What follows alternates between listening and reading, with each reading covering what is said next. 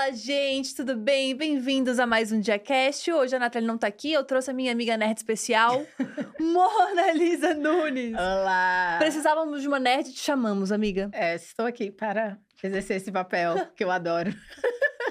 A gente precisava de uma nerd, porque assim, eu tô, eu tô no começo da minha jornada nerd, falta muito, eu entendo. Eu comecei a ver Senhor dos Anéis agora, quer dizer, tardia. Tardia. Tardia, eu comecei, comecei tarde, mas comecei, pelo menos isso. Porque hoje a gente vai entrevistar um nerd dos nerds, Érico Borgo. Olá. Gostou da apresentação? Eu achei muito boa a apresentação, gostei muito. Não sei se mereço, mas é, fico muito Nerd feliz. dos nerds.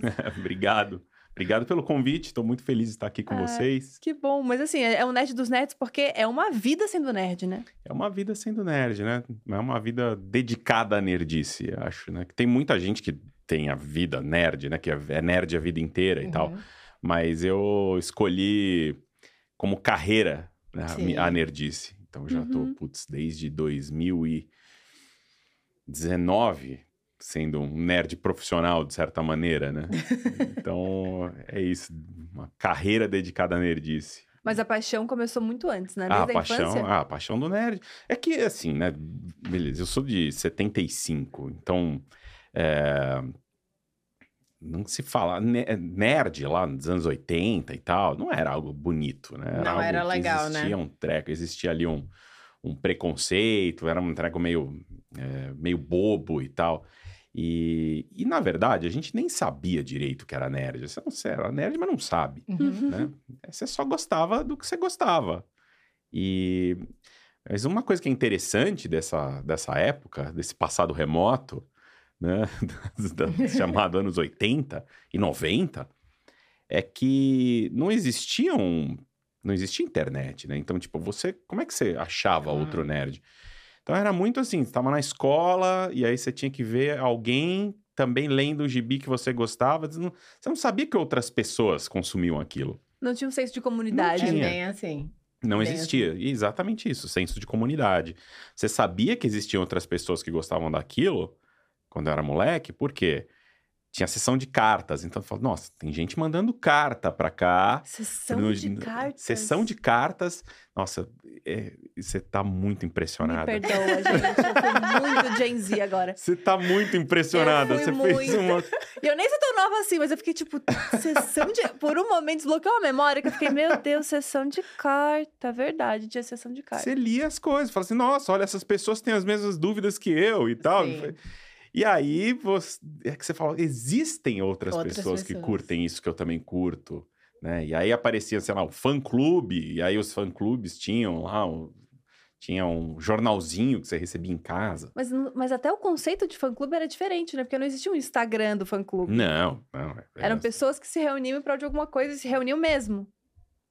Eu, é que, putz, eu morava na cidade do interior, então, tipo, eu não me reunia, ninguém se reunia, eu não É, sabia essa de minha nada. Um Dúvida. nerd solitário. Aham. É, tinha outros amigos ali que você fala, ah, você gosta? E, e o mais doido, assim, antes de chegar um, um desenho dos X-Men, por exemplo, no- na, na TV, cada um falava os nomes dos personagens de um jeito, né? Diferente. Tinha um amigo que falava Raul Rainey, que era o Wolverine. Nossa! É, né, e aí você fala, aí você vai, não, é Wolverine, não, é Wolverine, que você, então, você fala português. E tinha o cara que falava Raul Rainey. E aí você ficava falando, quem que é o Raul Rainey, aquele das garras. Ah, eu chamo de Wolverine.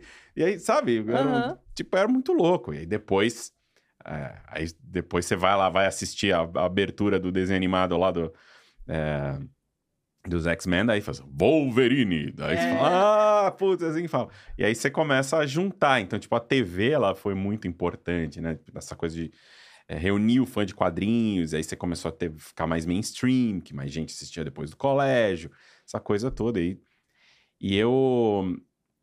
na- aí depois, foi lá em 90 e, e pouquinho que eu comecei a frequentar é, lojas de, de HQ, Que né? aí já tinha mais, né? Que aí você vai pra loja de HQ, você vai pra Devir, aqui em São Paulo. Eu ia pra um monte de loja, muito prazer, a comics. E aí sim, aí, aí era a comunidade. Você chegava lá, sábado à tarde, tinha galera lá Ai, jogando RPG, e aí você começa a en- en- se encontrar, né? Juntar. E teve alguma coisa. O que foi que a- pegou sua atenção, assim, no mundo nerd? Que você, na infância, assim, isso aqui foi o que eu gostava. Pra mim, por exemplo, foi O Senhor dos Anéis. Foi a primeira coisa que eu falei, uau, isso é muito legal. E pra você, teve uma coisa ou foi... Acho- Eu acredito. Acho que a primeira coisa que me puxava, assim, falando, não, eu preciso voltar, porque amanhã esse negócio vai ter de novo e eu preciso continuar assistindo, era Spectrum que era Tokusatsu. Que é... Tokusatsu é- são os heróis de borracha, né? Uhum. O- aqueles monstros gigantes com roupa de borracha, heróis que ficam, aqueles caras que ficam heróis gigantes. Inclusive, acabei de voltar pro Japão e a coisa que eu fiquei mais encantado é ver guardas na rua, sabe? Ver guardinha, guarda, cara de segurança, qualquer coisa, assim, porque eles se vestem exatamente igual, aos caras que viravam os heróis gigantes, sabe? Que o cara ali punha a mão pro, pro, pro céu ali, né? Falava, e chamava as forças força. e aí tchiu, se transformava no, no Spectrum Man ou no Ultraman ou qualquer outro Man, Ultra Seven. E, e eles se vestem igual. E eu falava assim: nossa, esse cara é muito patrulha científica. Então eu me senti parte do aquele cenário, assim. E aquilo foi acho, uma das primeiras coisas que eu falei: putz, eu preciso é, assistir isso. E, e depois. Aí a gente era aquela coisa, era que nem qualquer outro moleque, né? Ou qualquer outra criança que cresceu nos anos 80 e 90 era é, Bozo, Xuxa, né? Sim. Era, você assistia, todo mundo assistia os mesmos desenhos, né? Que isso é um negócio muito interessante da, dessa, dessas duas décadas, que todo mundo tinha as mesmas referências, porque você tinha, sei lá, seis canais de TV. Uhum. Tinha seis canais. É. Então todo mundo assistia a mesma coisa. Você tinha as mesmas referências. Tem, uma, tem gerações inteiras que têm as mesmas referências. Referências. Diferente de, de hoje, que eu, eu fico muito curioso sobre como vai ser a nostalgia, essa nostalgia que a gente sente pela cultura pop, por essas histórias, né, do- com as quais nós crescemos. É, eu fico muito interessado como vai ser isso daqui 20, 30 anos. Porque Nossa. Eu tive a mesma brisa. quem vê a mesma coisa? É. Porque eu fiquei pensando, o que- quais são as coisas que vão permanecer, assim, pra, pra além, sabe? Porque é isso, Dragon Ball, por exemplo. Foi incrível, assim, eu sou uma Todo nerd de mundo viu. construção. Mas Dragon Ball pra mim era incrível, tipo, ele tem uma memória afetiva de assistir com meu irmão, aquele rolê inteiro. E até hoje passa na Warner, que é Uhum. coisa de propaganda. E vejo que, tipo, uma galera assiste ainda, gosta, tem produto pra caramba, tem um monte de coisa. Quais são os desenhos de hoje, os animes de hoje, que a galera vai pirar, tipo, no futuro? Eu acho É. que tem um grupo menor, assim, não tem uma comunidade tão grande quanto uma geração. Então vão ser Pequenos grupos. pequenos grupos. mas Ah, mais eu assistia tal coisa. Porque é muita informação que tem hoje, né? É muita, muito, muita opção. E a gente não tinha tanta opção antes. E tinha Não. uma coisa do físico, né? Hoje é tudo muito digital. A gente tinha Exato. HQ, Uhum. ia na banquinha comprar. Então é bem diferente de É bem hoje diferente também. mesmo, é muito. Eu, eu não sei como vai ser. Claro que tem coisas que são fenômenos, né? Que continuam fenômeno. Uhum. Por exemplo, você estava falando de Naruto. Sim. Claro, Naruto nem é tão novo, né? Mas Demon Slayer, vai, que a gente tava. Que Uhum. antes de começar, a gente tava falando de Demon Slayer. Demon Slayer é fenômeno. Tá todo, no Japão é um fenômeno, todo mundo fala disso, tem fã no mundo inteiro. É, é muito bom. Se você não viu ainda, assiste Demon Slayer, É é, muito muito, bom. Tem na Netflix e tem no Crunchyroll. E então, tipo, é, talvez esse seja algo que vai perdurar, né? Porque ele tem muito fã. Mas qualquer coisa, né? Porque antes você tinha desenhos ali que passavam, só porque passava à tarde, passou qualquer coisa na Record nos anos 80, eu, eu, eu assistia e, go, e gostava, porque a gente gostava de meio que tudo, né? Tudo. Também. Tipo, eu voltava da escola e assistia do primeiro até. Ia na ordem, tal, tal, tal, tal, tal. Ia na ordem, sessão da tarde, a coisa toda. Era uma, uma parada de formação coletiva, assim. Uhum.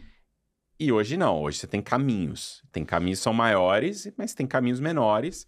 Tem muita gente que gosta de coisas que são bem específicas. E aí, tipo, talvez essas pessoas no futuro tenham uma nostalgia muito mais nichada. Porque ele é, é- é um funil invertido, né? Você parar pra pensar. Eram sete canais, aí veio a TV a cabo, abriu pra. Uhum. Nossa, tem uns 50 canais, caramba. Foi de 7 para 50. E claro que tem- depende muito de classe, como que você Uhum. cresceu, né? Tem gente que até hoje tem os, os poucos canais e tal, óbvio. É, E aí, só que depois veio o streaming e fez isso, né? Uhum. A internet fez isso, porque nem é o streaming, é o YouTube. Tem gente que vai ter nostalgia de canal do YouTube. Nossa. Exato. Tem gente que me encontra na rua e fala assim: Nossa, eu cresci com você. Eu falo assim: Cara, você é muito velho. Sabe? Então, Isso me torna o quê? Sabe? Tipo, chega um cara barbudo, velho, assim. E eu falei: Caramba, meu. Tipo, não, eu cresci com você. Falei: Puta, como é possível? Mas é possível, né? Porque eu tô nessa há 23 anos. 23 Caramba, pra- 23 anos. eu comecei, eu, eu fundei, eu sou cofundador do Omelete, né? A gente começou o Omelete em 2000. E de onde veio a ideia do omelete?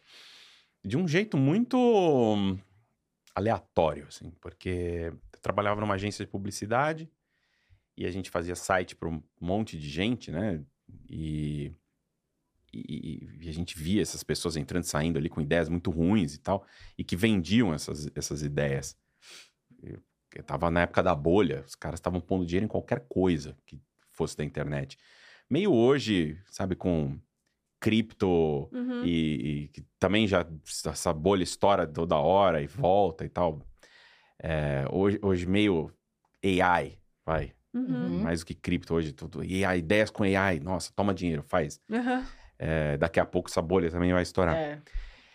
E, e a gente fala, nossa, a gente também precisa ganhar dinheiro com isso, a gente só faz dinheiro para os outros, né? Tipo, como é que a gente faz dinheiro? Então, teve uma reunião antológica em que fe- fez seguinte pergunta: quem aqui sabe alguma coisa? Nossa. Tipo, random.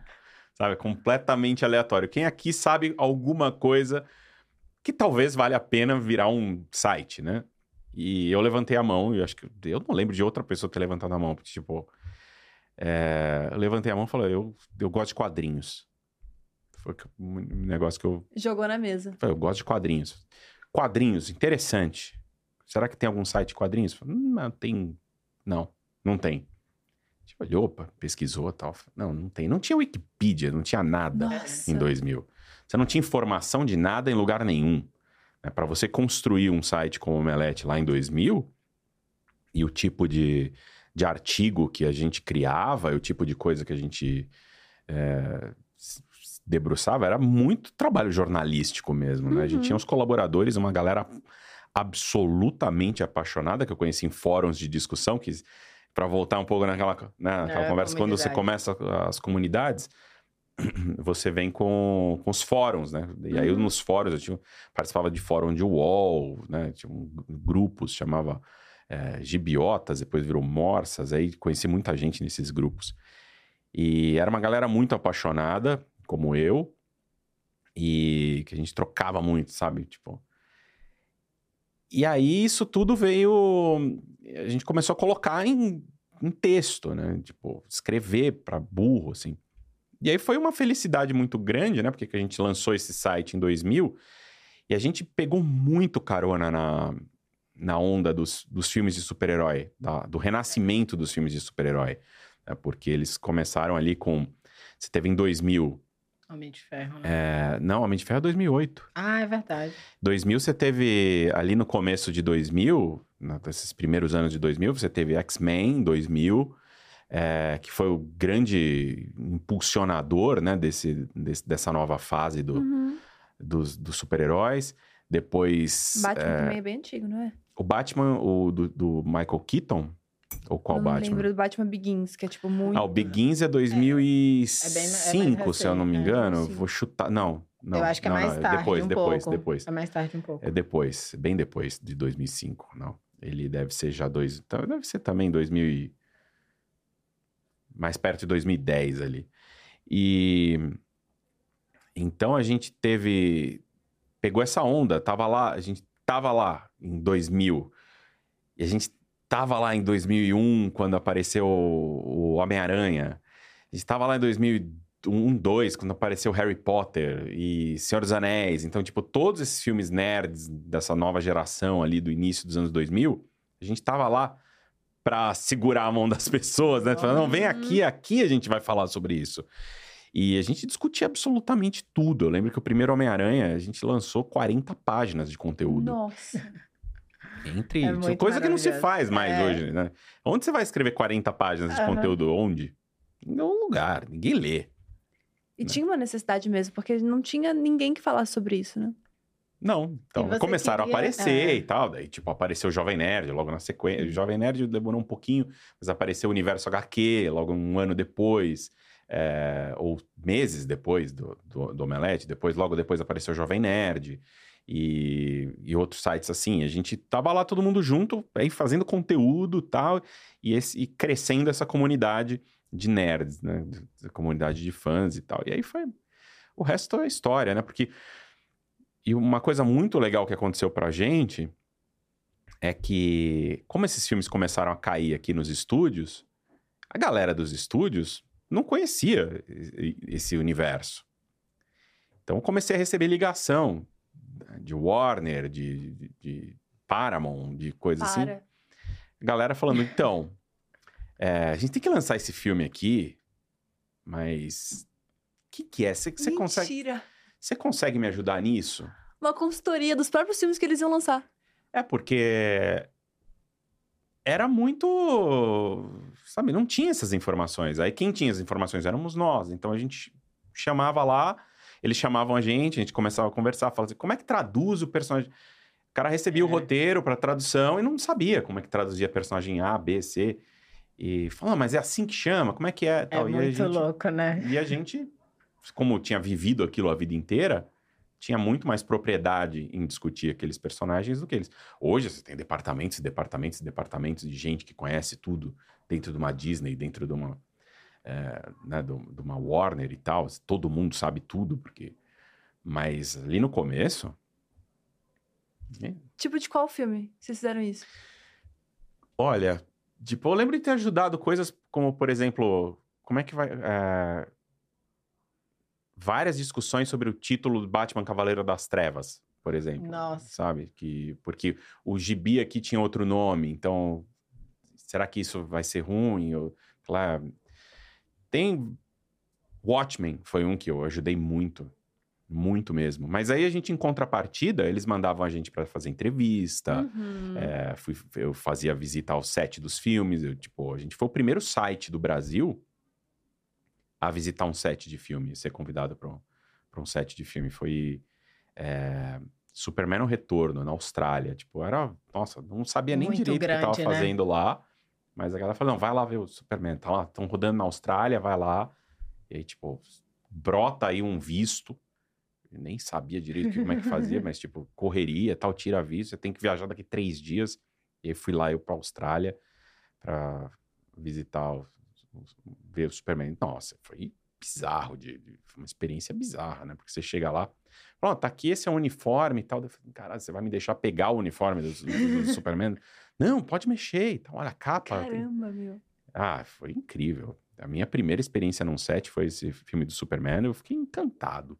Você deve ter viajado muito durante esses anos, né? Como era a rotina, assim, pra lidar com o Omelete? Porque Teve... era muito conteúdo, gente. Eu acompanho o Omelete, era todo dia muita matéria e eu fico imaginando como é esse background. É, que a gente foi crescendo a redação, né? A redação foi crescendo. A redação explodiu mesmo ali no final do. lá em mais ou menos um 2008, 2009, que explodiu em tamanho. Até esses primeiros anos, a primeira década ali do Omelete, ele era muito é, um negócio feito por ah, poucas pessoas trabalhando muito. Uhum. Era eu, Hessel, Forlani ali e, e alguns colaboradores trabalhando enlouquecidamente.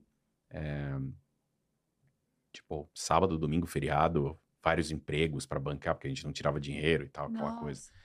É, não existiam oportunidades de monetização como existem hoje. Não, não existia isso em 2000 para 2010. né? Até, até acho, logo que o YouTube, quando começou, também não monetizava. Não, tinha, existia. aham. Tipo, isso é, isso é muito mais recente, né? É muito mais dessa última, é, desses últimos 10 anos que isso virou uma realidade para tanta gente. Falou, pô, vou começar a fazer um conteúdo aqui e eu posso, se eu chegar a mil pessoas me assinando, eu já começo, a- já posso virar uma chavinha e começar a receber dinheiro e eu vou crescendo e não existia nada disso. Então a gente dependia muito de um departamento comercial e aquele, sabe, aquela coisa de agência, conhecer o nosso trabalho e colocar banner dentro do Omelete, que era tudo banner, né? E, enfim, a gente passou por várias transformações, né, nesses, né, nessa história. E, mas foi, putz, foi muito legal, assim. Então, a redação, ela, come... ela era muito pequena, porque a gente não tinha dinheiro. Mal, mal a gente, é, nós tirávamos grana, né? E, e aí depois, não, que a gente estruturou um departamento comercial e tal, que aí chegou um, che... um sócio virou diretor comercial, então que a gente começou a realmente estruturar e profissionalizar a operação. E o dinheiro começou a rodar melhor e tal, e a gente conseguiu, começou a crescer, e aí finalmente a gente começou a fazer algum dinheiro. Mas levou muito tempo para a gente ganhar alguma, ganhar alguma grana, sabe? Tem que ter muita persistência, Nossa, né? E acreditar ali na. acreditar naquele sonho, porque. Demorou muito. Foram vários, tem muito aprendizado aí, tem muita coisa, muita. É, é uma, uma jornada longa, árdua, mas cheia de, de, de coisas legais que aconteceram, aprendizados e, coisas assim. Até 2013, quando é, pela primeira vez tinha dinheiro em caixa no final do ano, assim, e aí a gente falou, putz, o que, que a, gente, a gente faz com isso? Vamos dividir lucros e tal? Fala, não, vamos apostar no próximo projeto, que foi a CCXP. Fala, como é que a gente cria um evento e aí foi algo muito. Uma aposta de todo mundo ali da, do, do Omelete e tal, de tipo, se juntar e também outras empresas que vieram colaborar e tal. E a gente se jogou nisso sem saber fazer evento, sem, sem saber nada. Como é que foi fazer a primeira Comic Con aqui no Brasil? Foi. É, uma. Assim. Lembro do do primeiro dia, quando eu cheguei lá, foi acho que o maior frio na barriga que eu senti na minha vida. Assim, foi o maior, tipo. É, medo mesmo, sabe? Tipo, eu falei, cara, que medo disso, assim. E você vê pessoas em fila para entrar num negócio que você inventou ali, falando, nossa, aquilo me deu, deu medo. Mas o primeiro ano foi tão mágico porque ele, ele foi feito com tanto carinho, foi feito com tanto. Ele era pura essência, assim, tudo, tudo que a gente, a gente olhava cada vírgula de tudo e, tipo, como é que a gente transforma isso em algo, uma experiência memorável para quem vai estar tá lá, porque é, ele era quase que uma. um momento nosso de devolver aquela, aquela jornada de 14 anos das pessoas uhum. conosco sabe? Fala, como é que a gente se dessa vez se reúne? E então, meu, todo mundo não tava nem aí se tava é, em reforma, se tava com, sabe, tipo, ah, putz, passei um perrengue de X horas para chegar aqui porque o trânsito, quem tava nem aí, tava, a galera tava celebrando aquele momento, todo mundo junto. Foi muito incrível, assim, a gente podia é, ter errado em absolutamente tudo que a galera tava lá pra, pra apoiar, sabe? Uma grande reunião, né? Porque era a reunião da nossa galera, é. era a reunião das pessoas que estavam ali construindo aquela jornada conosco. Então foi muito incrível. Aí, assim, óbvio que o evento vai crescendo, vai chamando gente que não tá mais, não é você vai agregando pessoas, né? Uhum. Vai construindo novo, novos públicos, vai chamando mais gente. Tem gente que vai lá só porque vai famoso e aquela coisa. Então... Simpatizantes. É, e gente que, sei lá, gosta de, de, uma série, que não necessariamente é nerd, mas gosta de uma série, sabe que o cara vai estar tá lá daquela série, uhum. falou, não, preciso ir e tal. Então, é, aí começa, ah, que... Você começa a aumentar o, o, o nível de escrutínio, assim, sabe? Da, das pessoas, do uhum. tipo é, a crítica vai, vai ficando mais dura, e mas ao mesmo tempo você também tem que subir a barra, né? Você tem que subir várias barras, então sobe a expectativa, sobe barra, então você tem que se, realmente se profissionalizar e aprender a fazer. Então, tipo, para mim, isso eu digo muito, é, foi algo muito pessoal para mim em 2015, o quanto aquilo foi difícil, porque a barra subiu, a, é, a barra subiu, a minha barra não subiu tanto quanto a barra das pessoas e dos estúdios e, e do nível de entrega que a gente precisava ter, porque tipo a coisa foi muito subindo muito saltos muito grandes, assim, né? Não foi um negócio tipo, ah, fizemos um evento é, grande, porém controlado, agora vamos fazer um 20% maior. Ele já foi, Uhum. tipo, 50% maior. E, e em expectativa e em responsabilidade, mais do que isso até. Sim. Porque você começa a chamar a atenção do, do. o- primeiro evento era um negócio muito assim, as pessoas daqui que já nos conheciam, com quem a gente já Uhum. trabalhava, dos estúdios. Então, no segundo ano já começa uma coisa. Não, meu chefe quer ver o que está sendo feito aqui. Então não podemos. Não podemos errar. E aí você fala. "Ah", né? Das próprias marcas que participam do evento, Tudo, você tudo, disse. Tudo, né? Tudo. Tipo, a- o nível vai subindo e a, e o nível e a responsabil, nossa responsabilidade para com os nossos parceiros aumenta muito, Uhum. exponencialmente. Não, então, nossa, a coisa foi ficando tão bizarra de, de, de- importante, de gigante, de que eu não- em um ano do- de 2014 para 2015 eu não consegui chegar lá, assim, subir, atingir esse nível. Então, 2015 para mim foi um tombo pessoal muito Nossa. pesado, assim. Foi muito pesado. Foi muito. Assim, saí de lá mastigado e. e aí eu falei: não, eu preciso mudar tudo profissional, sabe? Eu preciso me transformar em outra coisa para se eu quiser conseguir é, em 2016 não morrer, sabe? E- Porque realmente virou um plano do, do Omelete, né? Que a Comic Con É, fosse. Todo ano tava lá e todo ano a gente tinha que entregar um negócio Esperado. melhor, e era esperado, e aumentando, né? E crescendo, e crescendo. E aí, 2016, eh, esse esse 2015 para 2016 foi, foi um ano de muito aperfeiçoamento, assim, de, de- de sentar e falei, cara, eu não vou perder um dia aqui sem aprender algo, ou sem ter gente do meu lado que vai me ensinar coisas e que vou melhorar como profissional. E aí 2016 foi incrível assim, para mim, porque foi esse ano de virada, de ter um palco que sabe, chamou a atenção do mundo e que falou, cara, o que, que tá acontecendo aqui? E eu não morrer, apesar do que a gente do- eu dormia lá, tinha um trailer, ficava no pavilhão 10 dias, porque era aí também por isso, falei, não posso ficar longe, porque tem Caramba. ensaio, no, tipo, a coisa aí. Nossa. Quanto tempo isso? Quanto tempo de quê? De antecedência do, da CCX? não, Era, era, o a gente ano? Terminava um, já começava outro. Caramba! Terminava. Não, não tem como não fazer assim. Senão não dá tempo. Senão não dá tempo. Não tem como não fazer. É, porque se você deixa coisas para depois, nossa, é- primeiro elas ficam mais caras, né? Tipo, você chega para alguém e fala assim, não, olha, o meu projeto aqui eu tinha um, eu tinha um projeto. Se eu levei um projeto para alguém em janeiro, fevereiro, março, para ele orçar, para a pessoa se prepara, lá a gente Uhum. fecha isso com meses de antecedência, sai um valor, tá todo mundo preparado. Se você chega em outubro falando, eu preciso disso, você precisa fazer isso aqui ao longo de novembro, vai custar três vezes mais. Uhum. Uhum. É um desperdício, é uma. Eu acho uma.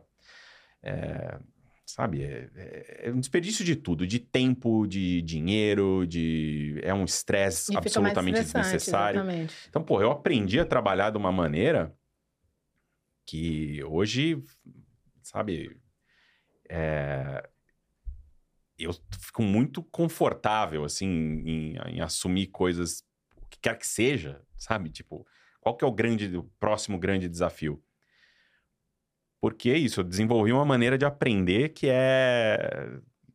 que, que eu tenho plena consciência, assim, que me salvou em vários momentos ali, sabe? Tipo, que é uma mistura de pensamento crítico com. é, Acho que com coragem né?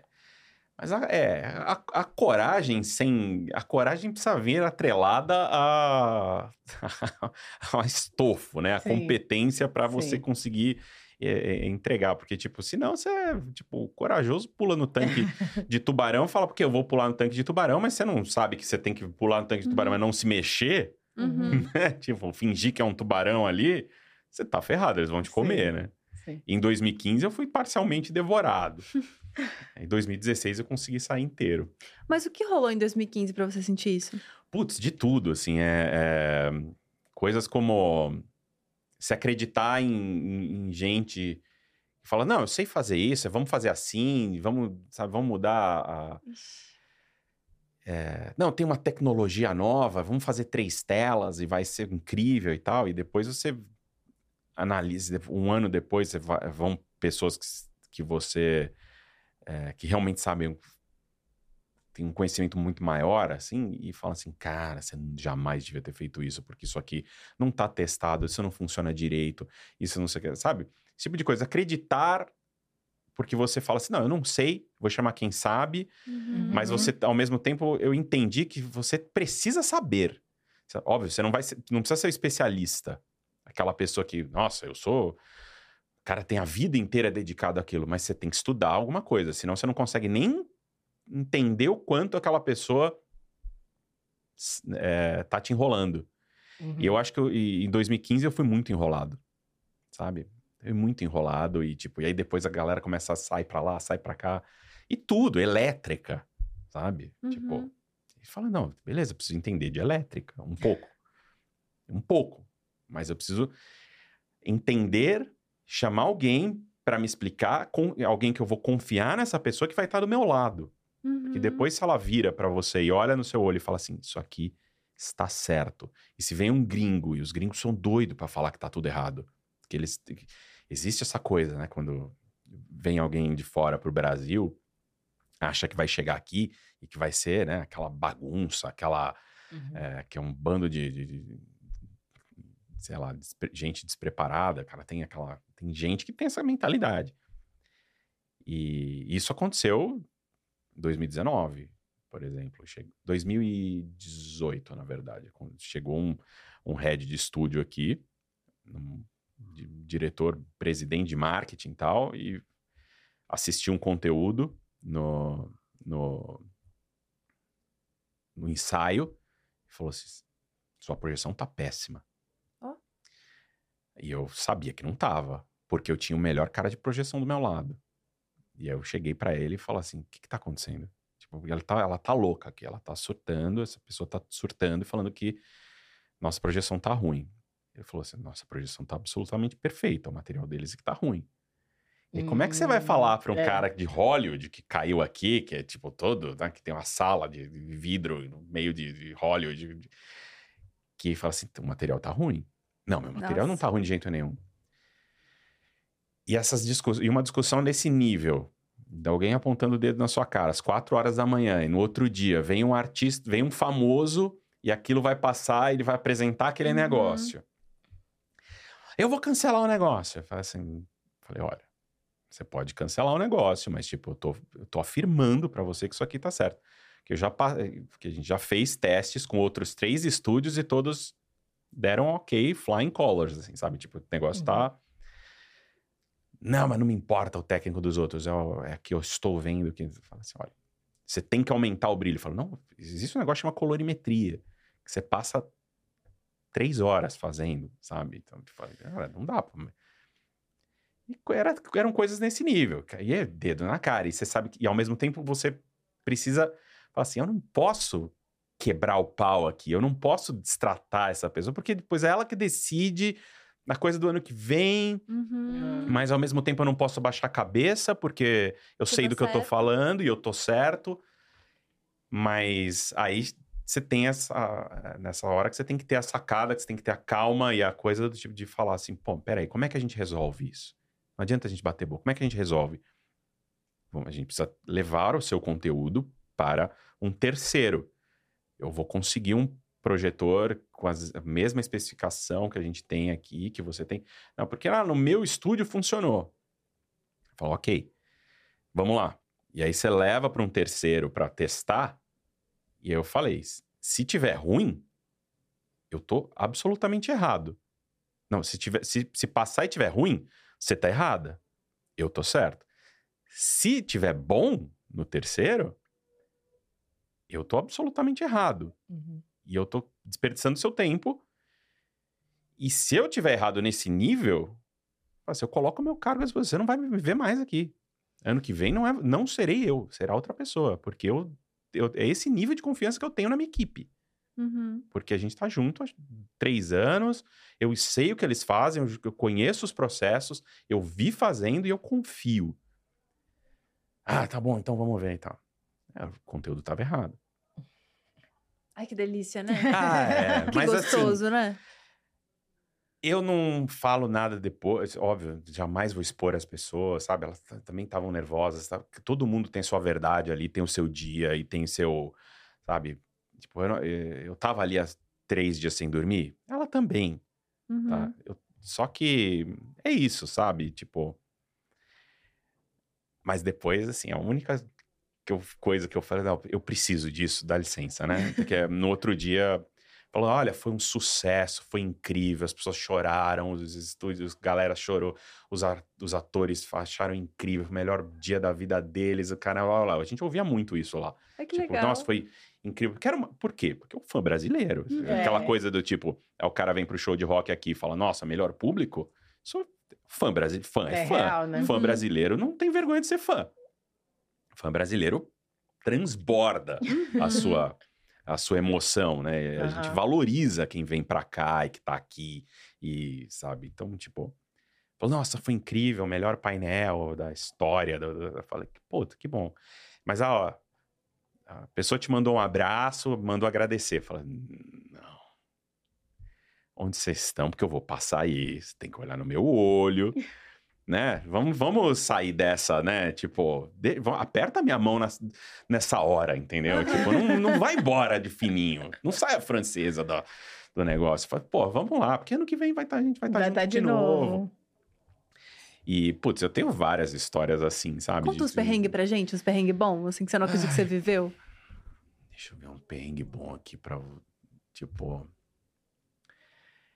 É, Assim, eu, eu nunca falo nomes, tá? De artistas nem nada, porque eu acho absolutamente. É, é- é deselegante e tal, né? Tipo, de novo, pode ser que a pessoa tava num dia ruim. Ela Uhum. pode não ser daquele jeito. Eu só conheci ela num recorte da vida. Né? Quase sempre a pessoa é desse jeito, mas tudo bem. Pode ser que seja, né? Mas então, mas enfim, não vou. É, mas eu, eu- teve gente, teve convidado, por exemplo, que a, a gente trabalhava com trabalha com uma pessoa que são os handlers, né? Que é a galera que vai lá, pega na, na saída do avião, pega pela mão, traz no Uhum. hotel, olha o que, Uhum. que você precisa, o que, que você quer e tal, e faz todas as. É, tra- é um tratamento VIP nível bizarro, assim, né? Eu, tipo, eu- a gente pagava por isso. Eu nunca vi, eu nunca tive nada sequer parecido com esse tipo de tratamento, assim. E...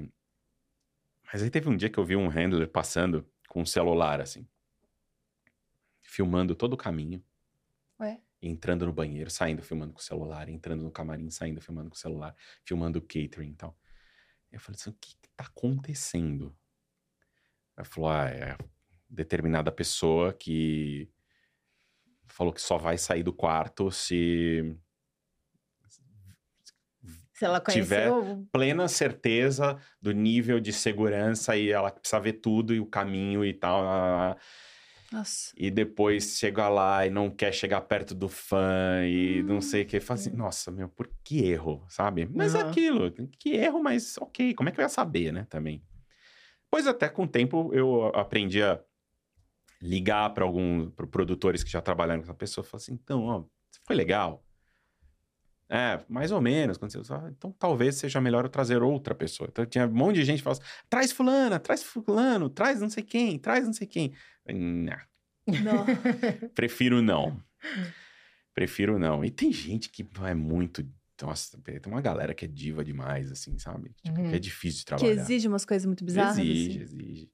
E tem coisas que. Tem gente que exige coisas bizarras porque elas precisam das coisas bizarras. Isso é interessante, assim. A gente trouxe o cara, aquele cara do Game of Thrones, o Montanha, que é o Montanha que que, anda, que é a maior pessoa que eu conheci na minha vida, assim. Tipo, acho que ele tem 2,17, Meu Deus. eu 2,15, sei lá. O cara é muito alto e ele é muito largo.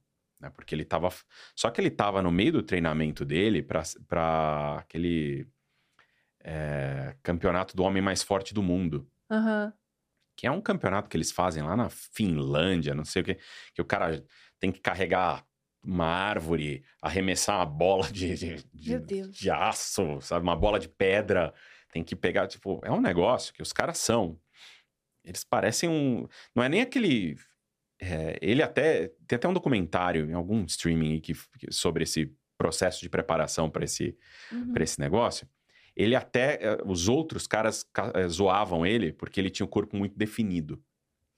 Porque aquele corpo tanquinho eh, não funciona para essa parada do strongman. Uhum. Que o cara, eles são meio. que- Eles parecem meio com umas barricas, assim. Você precisa de muito core, muito. Uhum. Uhum. um- é, cara é largo embaixo, assim, sabe? Tem uma barriga dura, assim. Um cara. é- E eles falam, ah, ele é modelo, isso é modelo, nunca vai ser. e o cara foi lá e foi, e ele foi, e ele conseguiu ganhar. O, Ele ganhou? ganhou. Mesmo naquele, num porte menos parecido com um dos outros caras. É, mas nessa época ele tava treinando. E a lista de comida do cara era um negócio absolutamente bizarro. Era tipo, ele tinha que comer a cada 45 minutos, uma coisa Nossa. assim. Mas era uma prepara, não era bizarro porque o cara era excêntrico, era bizarro porque ele tava num preparo. é, E era assim, sei lá quantos quilos de arroz no dia que a gente tinha que preparar pro cara. E ele tinha que ter. E era atrás dele e ficava lá uma- a galera com a comida ali o tempo inteiro. Ele Meu parava, Deus. tipo, come, come, come, come, come. Faz uma atividade, daí volta. cara, assim, Porque o cara não parou o treino pra vir pra cá. Ele treinou enquanto tava aqui. Nossa. É assustador, assim, o tanto que o cara come. Fala assim, meu, eu não como isso tudo que come num dia, numa semana. Sabe? Mas é, é- Mas, enfim, era algumas, alguns pedidos é, curiosos de, de que a gente dava um jeito, né? Você tem que dar, você tem que fazer. Você tem que fazer. E tinha ah, pessoas que você esperava muito conhecer, assim, a- a- o, opo- o oposto agora, assim, a galera muito legal que marcou, assim. Sempre, meu. Tipo, vou te falar, uma- assim, a pessoa que eu mais fiquei impressionado de conhecer foi a Gal Gadot, 2019, porque, pô, grande estrela, né, de 2019, Gal Gadot indo lá e tal, e aí a gente pensa, nossa, ela vai vai ser difícil, porque aquele aparato de segurança, vem o cara, vem o head internacional de segurança do estúdio checar tudo, né, mas tipo, em 2019 a gente já tava parceiro, amigo desse, dessas pessoas, né? Vinha um cara lá e falava, né, esses caras sabem o que estão fazendo aqui, relaxa. Aqui, Nossa, tipo, que bom chegar nesse nível de confiança também. olha, demorou, mas quando a gente chegou lá, e, e- e foi muito trabalhar junto, sabe? Tipo, 14, 15, 16, vinha o cara, não, isso aqui não tá bom. Fala assim, especifica pra mim. Por quê? Por né? quê? Vamos lá. Eu vou e vamos fazer assim. Você vai ficar aqui até quando? Dá pra gente na sequência? Vamos sentar, você me passa um, tipo, eu ouvia as pessoas e anotava tudo. E falava, não, não pode ter isso. Eu falava, não pode ter isso. Ok, não pode ter isso. É, Tanto que o backstage do, do palco lá que eu controlo, que eu, que eu comandava, que era o palco principal, ele não tinha cabo aparente. Você, já foi em qualquer backstage na, na, né, na, na sua vida, assim, você vai ver que, cara, cabos e Uhum. coisas e tal são comuns.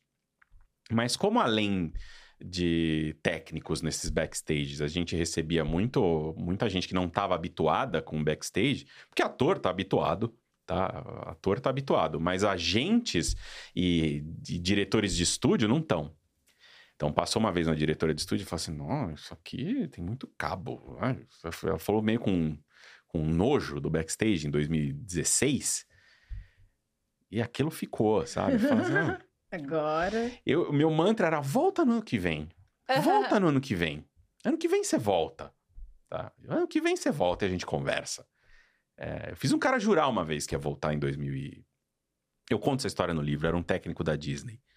É, que o cara, tipo, colocou o dedo na minha cara e ele tava certo. E aí Hum. dói, sabe? É a Quando alguém- pior parte. Alguém mete o dedo na sua cara e fala assim, porque você devia ter vergonha, porque olha isso, isso, isso.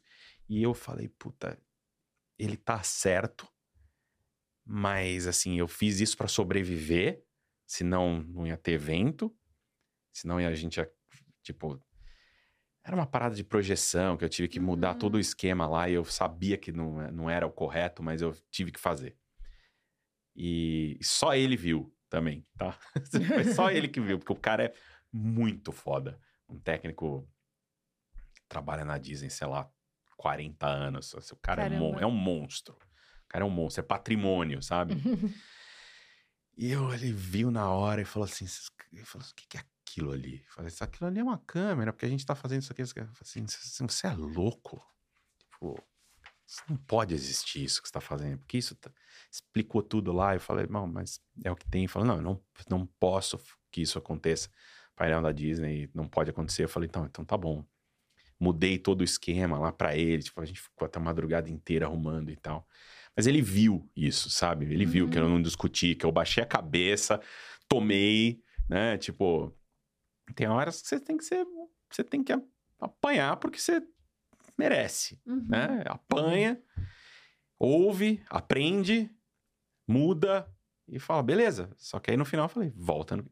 Volta. No... Ele veio, é, ele veio, e isso foi legal do cara, assim, sabe? Ele veio, estendeu a mão para mim e falou, ó, oh, queria te agradecer por, tipo, eu, eu queria pedir desculpa, como eu, eu, porque eu fui super, eu fui extremamente ríspido, mas eu, eu o cara tá acostumado a chegar em lugares que ele vai aponta um erro desse e o outro vira e fala não, filho, sai daqui, é assim, ou então, uhum. ou eles brigam e aquele uhum. estresse, é isso, o cara, em evento é muito isso, você, tem, você cria uma casca, né? E ele falou, puta, você ficou quieto, me ouviu e tal, e foi lá, fez o possível para acomodar tudo que eu, tudo que eu pedi, é... e eu queria te agradecer. Aí eu falei, pô, cara, fico muito feliz de estar falando isso tal, eu, tô, eu continuo com, envergonhado do que, eu, do que aconteceu aí, mas é, queria só te pedir uma coisa. Volta no que vem. e o cara voltou no que vem, voltou no outro ano, né? Voltou em 2016, ele andou lá, eu vi ele passando, andando e tal. E aí ele voltou e a primeira coisa que ele fez foi apertar a minha mão. Isso foi, olha, eu falei, puta, é isso, sabe? Tipo, quando um cara desse calibre reconhece a mudança no, no, no outro ali, numa, porque o cara quase um principiante naquilo, para mim aquilo valia mais do que. Ah, vale mais do que grana, vale mais do que, sabe, do que. É, é, é para mim é, é. Reconhecimento mesmo. É, é sua construção pessoal, assim. E, e, esse cara e eu, a gente ficou muito amigo. Ai, que legal. A gente ficou, nós ficamos amigos, tipo, eu não tô envolvido mais no evento, né? Não tô lá desde eu saí, é, o último que eu fiz foi em 2019. Eu saí do Omelete, da CCXP, de tudo do, no início de 2020. Mas ele voltou aqui, o evento continua acontecendo, né? Aconteceu ano passado. Uhum. E ele tava aqui. E aí eu, e a gente, porra, é, trocou mensagem, enfim, conversou e tal. É, ele me trouxe um presente, ele, ele, ele é, faz artesanato em casa, ele faz, ele, tem, ele é carpinteiro e tal, e aí ele me trouxe uma peça que ele fez. É, eu também encomendei. É, eu, tipo, a gente criou uma relação de amizade. Tem várias pessoas ali, porque é, é, é, é tipo uma mini guerra, sabe? Tipo, uhum. Tipo, que é uma operação muito complexa. E aí tem várias pessoas que estão ali em volta que. É isso, você começa a, a se apoiar muito, sabe? Tipo, uhum. Você, você tem que confiar e se apoiar. Sim. Confiar no time, confiar no conhecimento dos outros, também ter um mínimo de nível, desse nível de conhecimento pra, de, de estudo para entender o que está acontecendo ali, para não ser passado para trás e tal. Mas você gera um, uma conexão que vai para a vida inteira, assim, sabe? Tipo, é um negócio que vai para a vida inteira. Você se encontra, é um negócio. E, e, grandes eventos são sempre assim, tipo, graças ao, ao Omelete, por exemplo, eu pude trabalhar no Rock in Rio. Uhum. E, porra, foi, foi um negócio que você fala, cara, Legal. É bizarro você ver a operação do Rock in Rio, os caras trabalhando, tipo... E é muito isso. Você vê ali que eles são uma, uma família, assim. As pessoas estão lá juntas, tem uma lá que... Eles casam no próprio evento, tipo... Porque é isso, é, cara. Tipo, muito tipo, intenso, É né? muito é. intenso, é muito intenso. São poucos dias muito intensos que criam essas conexões pra vida, assim. Qual foi a melhor Comic Con, na tua opinião? 19. 19? 19. Das que eu participei, eu não fui nas uhum. outras, mas é, 2019, sem a menor dúvida para mim. Eu, quando eu terminei ela, é, quando eu entreguei, o nível, tipo, e teve problema, e teve. E o nível de problema que acontece, assim, não vai falar assim, ah, não aconteceu nada que nem em 2015. Acontece. Acontece uhum. muito pior, acontece cinco vezes pior. Só que você está preparado para o problema, você sabe resolver. Então, tipo, é um negócio. É, existe um. Até a forma como você lida com os problemas muda. E eu fiquei muito satisfeito de como eu terminei 2019, que, tipo, sem nenhum conflito, sem é, nenhum grande problema que o público percebeu. E, tipo, e mesmo os problemas grandes que aconteceram, a gente conseguiu resolver. Uhum. Eu tinha do meu lado uma pessoa absolutamente incrível, que é a Aline, a Aline Diniz, tem um canal, é, tem os canais dela hoje também, é, que virou meu braço direito ali, com, em quem eu confiava, que hoje podia dividir a responsabilidade. Uhum. Então, sabe, eu sabia que se ela estava atuando num caso ali, que ela só ia me procurar se tivesse algo muito bizarro acontecendo. Tipo, olha, tem uma nova forma de vida surgindo atrás do palco aqui, ela é, é, é letal. Que, como é que a gente faz? Isso nunca aconteceu antes. Beleza, vamos lidar junto com isso. É, então foi uma construção de time muito incrível, assim, muito. E não só a gente ali no palco, tá? Tipo, o meu sócio hoje na Ruro é, era o diretor de operações da CCXP. E a gente também, acho que as coisas que eu e ele a gente equilibrava, né? Tipo, porque eram, eram muito. As coisas eram muito ligadas, assim. Então, tipo, ele tinha a fila do meu. para entrar no meu. ali no, no auditório, que empacava várias outras coisas, mas para as pessoas entrarem eu tinha que ter terminado meu ensaio. Para eu terminar meu ensaio dependia de um negócio. A gente era um, sabe, era uma simbiose ali, um era um negócio é, uma ligação muito grande dessas operações e tal, e que a gente é, tinha que se, comunicar muito e é, cara, é, esses grandes eventos eles ensinam, é, me ensinaram muito, assim, tipo, a CCXP me ensinou muito e hoje é, até me chamam para outros eventos. Pô, você não, pô, vem para cá, você não quer ser sócio disso, você não quer, me ajuda nisso aqui, vem para não sei o que lá. Eu falo assim, não. Tá vacinado já, né? Não. Vivi Porque, o que tinha que não. viver. Porque é aquilo. Eu já assisti todos os filmes possíveis e imagináveis de Última Missão. Sabe? Quando você chama alguém para sua última missão, Uhum. normalmente ela morre no final. Uhum. né? O herói, ele sempre vai se sacrificar ali. Eu falei, não, eu sei o que acontece na última missão. Então eu não quero últimas missões, eu quero novas missões. Eu quero fazer Legal. novas coisas que eu nunca fiz e aprender outras coisas. E acho que esse é o, esse é o objetivo agora na Ruro. E falando sobre sacrifícios, antes da gente entrar no rolê da Ruro, que como que você tá conseguindo dar conta de uma Comic Con trabalhando no Omelete e ainda fazendo as coisas que você gostava? Porque em tese você começou a trabalhar com isso pra trabalhar com alguma coisa que você curtia e no final das contas você não tinha tempo pra isso mais, né? Não tinha mesmo. Era. Foi um. Foi uma. Isso foi bastante chato pra mim nos últimos anos. Eu não sabia o quanto era difícil eu é, não me importar. Eu estava deixando de me importar com as coisas que eu, que eu amava, porque elas, vi- elas viraram um trabalho num nível Uhum. surreal. E então eu tava muito deixando de me importar, mas eu nem sabia disso. Não era algo consciente. E quando eu saí do, do Omelete, da CCXP e tal, eu, eu falei, bom, eu preciso dar um tempo pra mim. E, e eu fui pra casa, não tinha nada, não tinha nem sabia o que eu ia fazer a seguir, não sabia de nada. Eu só saí, falei, preciso é, descobrir o que eu vou fazer a seguir. E, veio a e começou a pandemia, tipo, dois meses depois. Verdade. Começou a pandemia dois meses depois. E aí eu falei, puta, tô aqui em casa. É... Comecei, óbvio, né? Como todo mundo, ver mais filme né, na TV, série, jogar videogame pra cacete, ler gibi. E voltou tudo, assim. Tipo, o negócio foi... Eu tava ali num nível 8 de nerdice 0 a 100. Tinha caído pro 8, eu voltei pro 100 ali, tipo, ah, caraca, nossa, como é legal.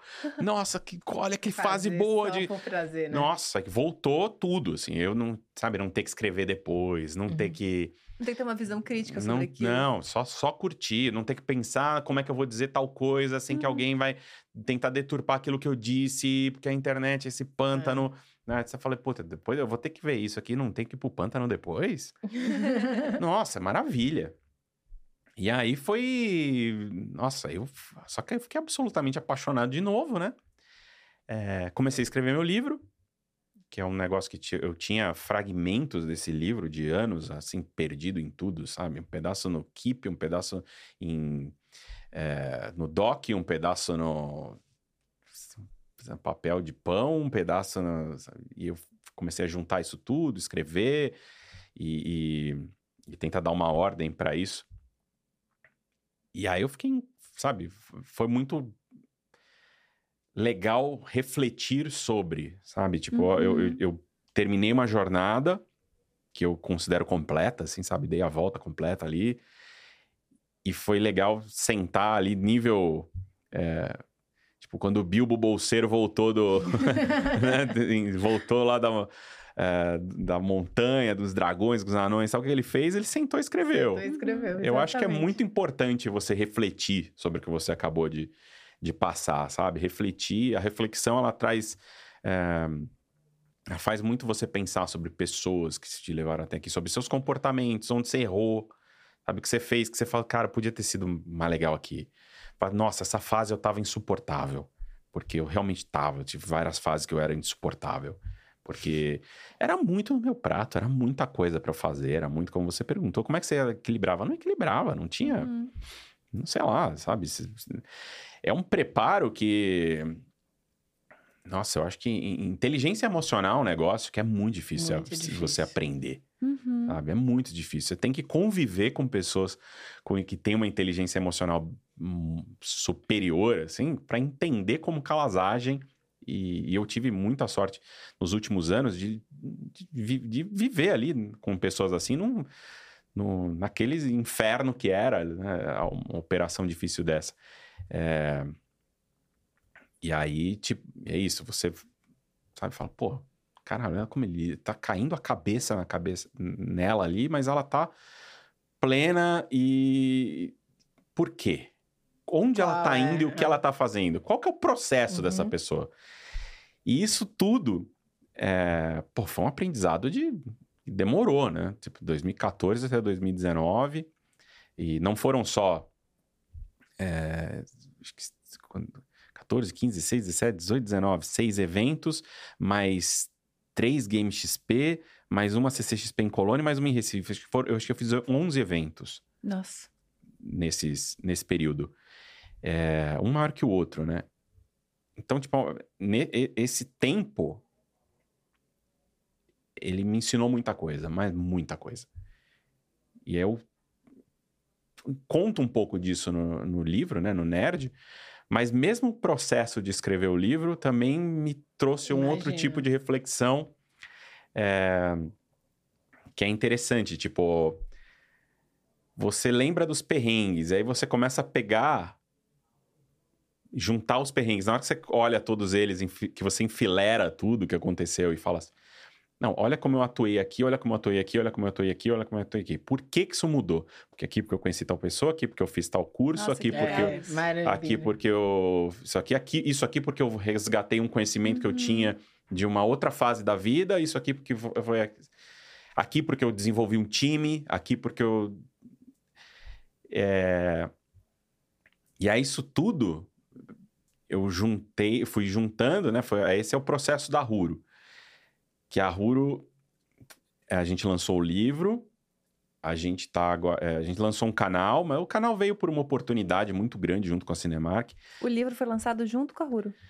O livro já veio, já veio com a Ruro, sim. Ah, legal. Hum. Eu achei que tinha sido antes. Não, você, o livro... você não consegue ficar parado muito tempo também. É, é eu, né? eu, fiquei um ano escrevendo o livro, pensando no que um eu ia ano. fazer, né? Foi Tranquilo, só um, um ano. É, um ano, né? Um ano tá bom. Mas aí me deu um negócio, porque me deu vontade de voltar a falar. Isso é, é bom. Me deu vontade.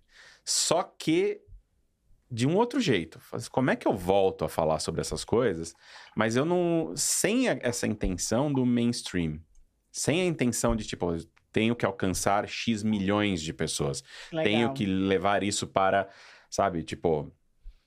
Porque os grandes canais falam para milhões. Uhum. Falar para milhões é uma coisa, falar para milhares é outra. Completamente diferente. E aí eu falei, eu não quero falar para milhões, eu quero falar para milhares. Né? E aí, como é que é isso? Você aceita água? Eu tenho aqui, vou até aproveitar seu pra beber dica. água. Mas é. É muito diferente mesmo. Nossa. E, e assim, você entrou de, de cabeça mesmo na, na, na produtora na Ruro. Como é que é? Como é que é tudo isso? Porque Eu entendo que é, de novo, trabalhar com o que você gosta, mas aí eu já fico pensando naqueles 11 anos, de, naqueles 11 eventos que você fez, que é aquela velha história de trabalho com o que você ama até você passar a odiar com todas as suas forças, porque demanda mu- muitas coisas. E uma produtora demanda muito também. Demanda, mas assim, são coisas distintas. Primeiro que essa questão do conteúdo nerd, é, a gente, eu comecei falando assim, ok, o que, que eu gosto de fazer, de verdade? Bom, eu, eu gosto de fazer conteúdo aprofundado, tá? Eu gosto de Vibe 40 páginas. Vibe 40 páginas, perfeito. É, Mas eu falei, só que o mundo não quer isso. E quando eu digo o mundo, não é que as pessoas não querem isso. O algoritmo não quer isso. A internet Uhum. mudou. É. Mudou. E aí eu falei, bom. E aí chegou a oportunidade, veio a oportunidade, né? é, a, a, a Cinemark, um- tem um cara que ele não tá mais lá, o Daniel Campos, ele me chamou e falou assim: Érico, o negócio é o seguinte, você descansou bem? Tá bem? Você tá, você tá, tá com a pele boa, né? Falei assim, beleza, tá, acho que tá na hora de você voltar, né? Tipo, eu falei, não, não quero, não quero, não quero, não quero. Daí ele falou assim: cara, cria um canal, vamos criar um canal junto com a Cinemark, vamos criar um, fazer um negócio. é, Eu falei, puta, mas de novo, eu vou ter que fazer merchan, eu vou ter que, é, sabe, jogar o jogo do algoritmo, eu vou ter que, não sei o que. Ela falou assim, cara, você não vai ter que nada, você faz o que você quiser, tá? A gente tá Nossa. aqui pra te apoiar, porque eles não tinham a intenção de alcançar milhões de pessoas. Ele falou assim, o que a gente quer com esse canal da Huro é falar com o nosso fã hardcore, que são X mil pessoas. Aham. É o lance do milhares e milhões que você tinha falado. São X mil pessoas. Esse cara é o nosso fã mais ferrenho, é o cara que vai ao cinema, é a pessoa que vai ao cinema duas vezes por mês. A gente tem que premiar ela de alguma maneira. A gente tem que dar algo Uhum. a essa Uhum. pessoa. E, e não é tentar, sabe, fazer um canal para milhões. Não. Tipo, você vai fazer o que você bem entendeu. Eu não quero influenciar editorialmente em nada. Nossa, que gostoso Que ouvir isso. É tipo outra sonho. coisa, né? E aí, isso me, isso me balançou. Eu Falei assim, bom... Tanto que os meus primeiros vídeos só tinham duas horas, tá? Era um vídeo de duas horas. E eu falei, porra, cara, isso faz sentido pra mim. Eu Falei assim, mas e o merchan? Ele falou, você não vai receber um dos and don'ts. Que é aquela, o clássico, né? Do, que você manda pro O influenciador. briefing. Do briefing. Aham. É, isso aqui, não faça, não faça. E tarará, tarará. Não, você não vai receber nada disso. Eu Falei assim, o que eu quero é que você sente na- em, em certas reuniões de marketing e trabalhe comigo. Me ou- ouve o time, traz suas ideias. Como é que a gente pode desenvolver um produto para esse nerd que, com, com o qual você fala?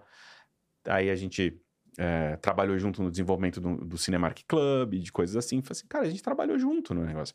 Então, tipo, quando eu tenho que falar disso, eu não falo um, um texto decorado para agradar o cliente. Eu falo de algo que eu acredito, eu uso. Eu Nossa. uso, eu frequento o cinema, Sim. eu vou na sala XD, sabe? Tipo, eu vivo aquilo. Então, não é, é um negócio que me sempre me incomodou na história do. Tipo, e até o pessoal da, da própria equipe da Ruro, né? Porque quando a gente começou, apareceram umas oportunidades para fazer uns merchans de coisa, tipo, que eu não gosto, de carro. Eu não gosto de carro. não gosto de carro. E aí você tinha que entrar no carro, ah, mas é o carro do, de determinada franquia. Eu falei, tá, ele tem só um adesivo da, no lado. Tipo, não tem a cabeça do, do, do personagem em cima. Ele tem um adesivo do lado. Tipo, por que, que ele é um carro da coisa? Tipo, qual que é essa essência? Do... Não tem, não tá representado aqui. Não, mas tá aqui. Você fala isso, você fala isso, toma aqui esse tanto de dinheiro. E eu já peguei esse tanto de dinheiro por pegar dinheiro, como todo mundo. Não tá errado você pegar dinheiro. Não Uhum. tá errado, né? Não é, não é isso, São né? outras fases, né? são, é outra fase. Tipo, eu já fiz isso, eu entendi que isso me. Que é, fere algo ali no fundo, assim, Uhum. sabe? Tipo. E óbvio que eu disse que eu digo isso, porque eu já estou numa fase da vida, né, que eu já consegui ganhar o meu dinheiro ali, que Uhum. tava, tipo, hoje, óbvio, continuo precisando como todo mundo, mas não é mais, sabe, tipo, teve fases que chegava, tá, ó, você vai fazer propaganda de meia. Falei, tá bom, quanto vão me pagar? Tanto. Ok, vou fazer propaganda de meia. Mas eu Uhum. morria por dentro, um pouquinho, sabe? Eu sabia, eu, eu me sentia errado no... é, de novo, não tá errado quem Falar faz. Não, cada um tem sua verdade. A minha é quando eu fazia aquilo, eu falava assim, caralho, isso não me faz bem. Uhum. Não me faz bem.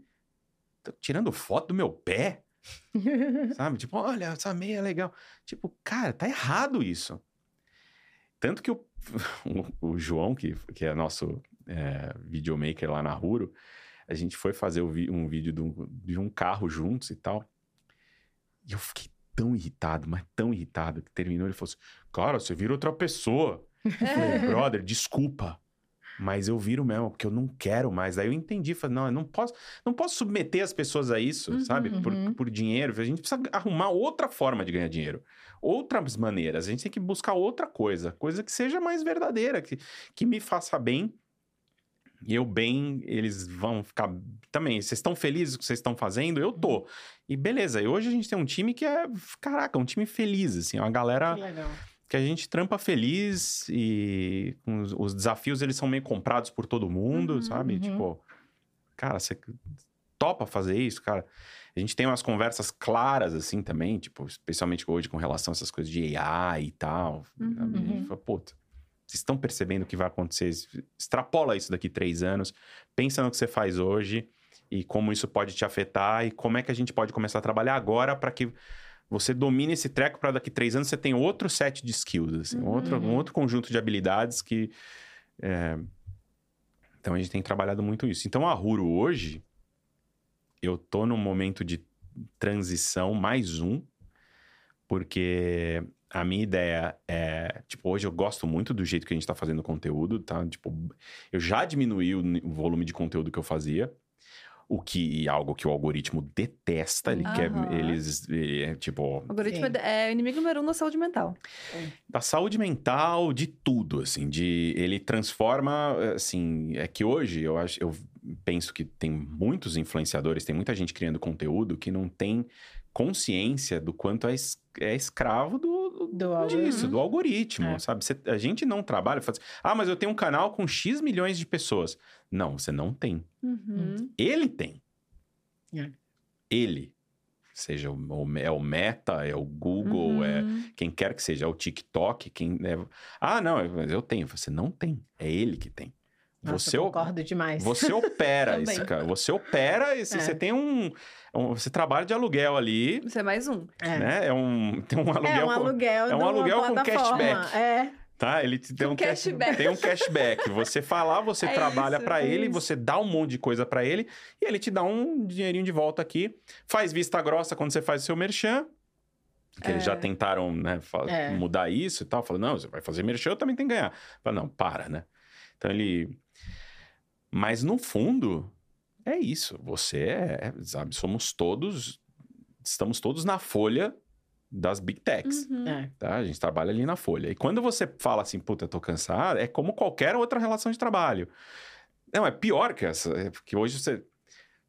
Digamos, você fala, nossa, tô doente hoje, não posso apresentar o DiaCast. Ok, né? Eles têm um plano B, vem alguém uhum. aqui e show, você tem teus direitos. Uhum. Sim. é, na internet você não tem. Fala, vou, vou passar um mês sem fazer conteúdo, Acabou. seu canal vai desaparecer. É. Uhum. Né? Pague o preço. Pague o preço. Você não tá trabalhando para é. mim. É. Tem outro que tá, tá cheio de gás. Então, tipo, eu, 23 anos fazendo isso, e sei lá quantos, desde. O Omelete foi o primeiro é, canal nerd do, do, do, YouTube. Caramba! Bizarro, assim, bizarro. Então, tipo, desde dessa época, tipo, há, há, de se pensar assim, nossa, existe toda uma construção, né? De, de tem uma construção da, da pessoa e tal. Tipo, se eu só postasse nos meus canais, não existe construção de nada. Do jeito que uhum. ele dá, ele uhum. tira. Uhum. Nossa, é. sim. É, muito. E aí, esse é um negócio que eu falo muito, né? Tipo, putz, não coloque, tipo, começa a pensar em como é que você vai por onde que você vai, que outros caminhos você vai seguir na sua carreira, que você não vai ser o seu canal, você não pode ser os seus números. Uhum. Se você uhum. for os seus números, você não tem nada. Você tem um following aqui hoje que amanhã desaparece. Porque vai seguir outra pessoa, porque eu simplesmente. E não é por culpa nem da pessoa que te segue. Ela pode até querer te seguir. Mas. É um algoritmo é... mesmo. É com o sistema como você ah, ah, assine o canal, mostrado. ative as notificações e comente e deixa o like e. Uhum. Tá Ok, é, você faz tudo isso e você não é notificado mesmo assim. Mesmo assim. Uhum. Tipo, eu não sou notificado das coisas do meu próprio canal há meses. Ele não manda um e-mail, fala, ó, oh, subiu conteúdo novo, não tem um push, Caramba. nada. Há meses. Do É meu próprio canal. Né? E, e aí você vai reclamar, não, não imagina, não, isso não. Você vai falar com alguém, da- não, não, não é assim. Tipo, é, cara, um jogo é muito. Não é transparente, é vou falar que é sujo, porque as regras estão lá, Uhum. mas. É triste, Uhum. sabe? É triste. É triste você se dedicar tanto tempo. E eu acho que é, tem essa coisa. Você. Putz, não- influenciador não pode tirar férias, não, né? Você tá lá, mas é famoso. Não é famoso. Uhum. É, Não mas é famoso mais no metaverso, mais no É. banco imobiliário. É. Uma coisa mais assim. É, você é, famo... é, você é famoso enquanto você é famoso. Tipo, depois a coisa, né? Então, Sim. tipo, esse é um. E essas reflexões todas, elas vieram muito desse tempo. Agora que você consegue sair, parar e olhar pra trás e falar, respirar e falar assim: deixa eu ver que- por onde eu tava indo, o que eu gosto da minha jornada e o que eu não gosto da minha jornada e pra onde eu posso ir. Uhum. Sim. É, aí essas reflexões elas vêm, aí tipo, você fala, putz, legal, eu- tanto que eu relutei muito para criar um canal e agora tô pensando como é que eu eu criei uma comunidade Uhum. pequena, incrível, que a gente se conhece por, pelo nome ali, já encontrei várias delas, a gente faz de vez em quando alguns, algumas pré-estreias, algumas coisas assim, a galera vai. E é gostoso, sabe? Tipo, são Uhum. pessoas com quem, tipo, tem coisas da minha vida que não são públicas, mas que eles sabem Uhum. alguns moderadores ali que tal. Tipo, cara, porque é isso. Eu acho que. É... Então, É que às vezes puxar um pouco o freio é nesse lugar de justamente fazer de novo aquilo que te dá prazer, a tua essência, de novo resgatar essas Exato. coisas, né? Dá um passo É. pra trás quase, mas dando um passo maior pra frente, né? é.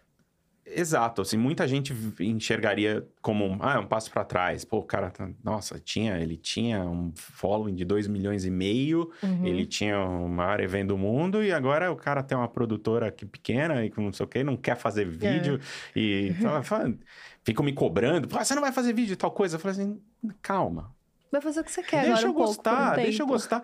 Eu quero, eu quero estar ali no vídeo. Quando eu- se eu estiver no vídeo, eu quero estar no vídeo feliz pra cacete, sabe? Sim. Tipo, que, ah, que existe essa troca, sabe? Tipo, Uhum. não quero estar ali forçado, porque o forçado.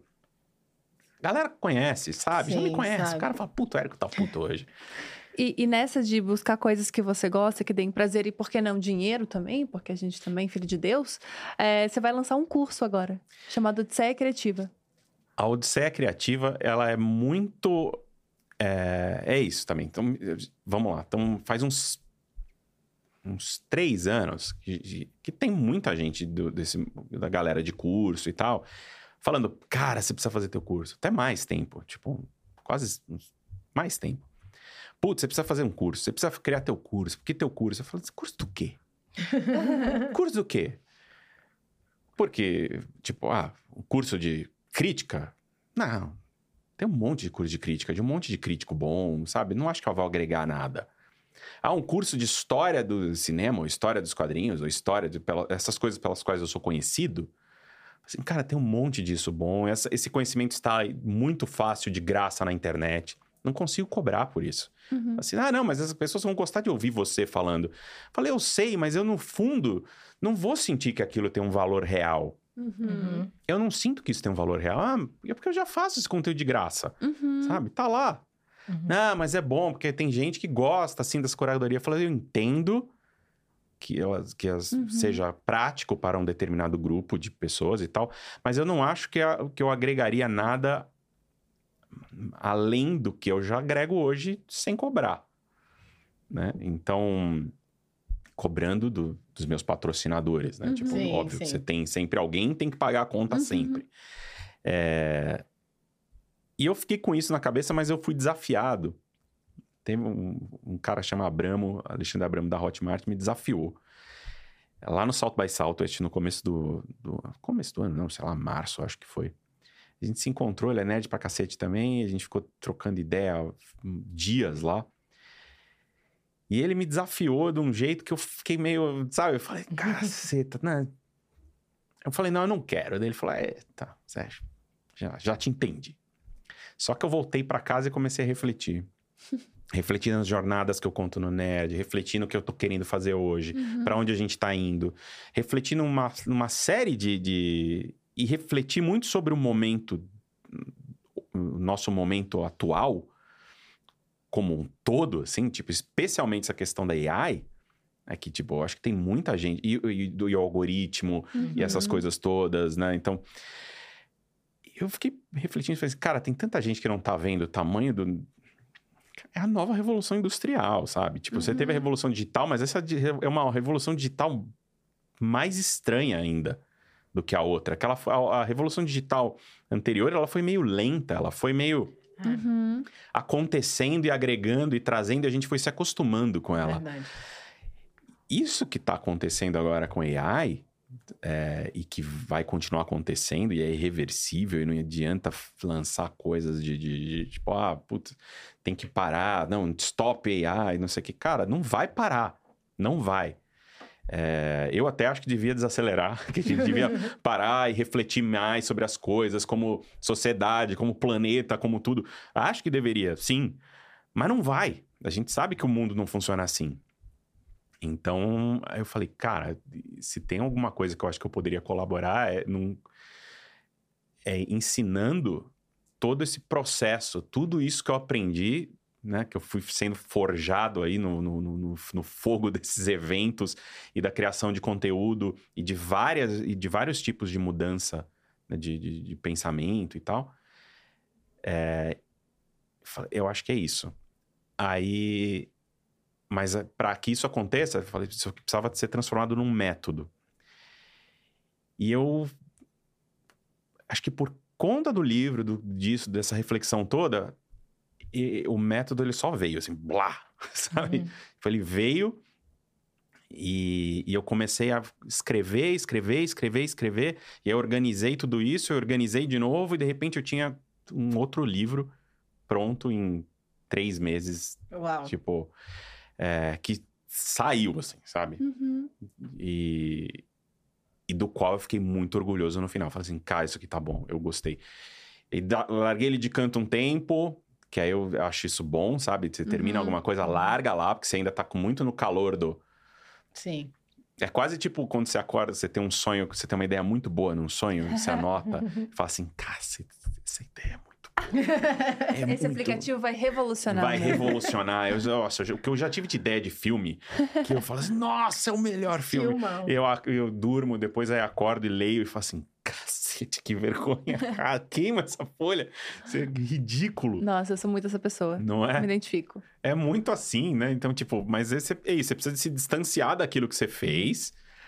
Então, eu fiquei longe do... do, do- e eu fui reler, aí, e é interessante que parece que não fui eu que escrevi. É, é, é estranho, eu não sei, é estranho. né? É estranho, tipo... Que eu acho que precisava sair, sabe? Uhum. E eu li e eu...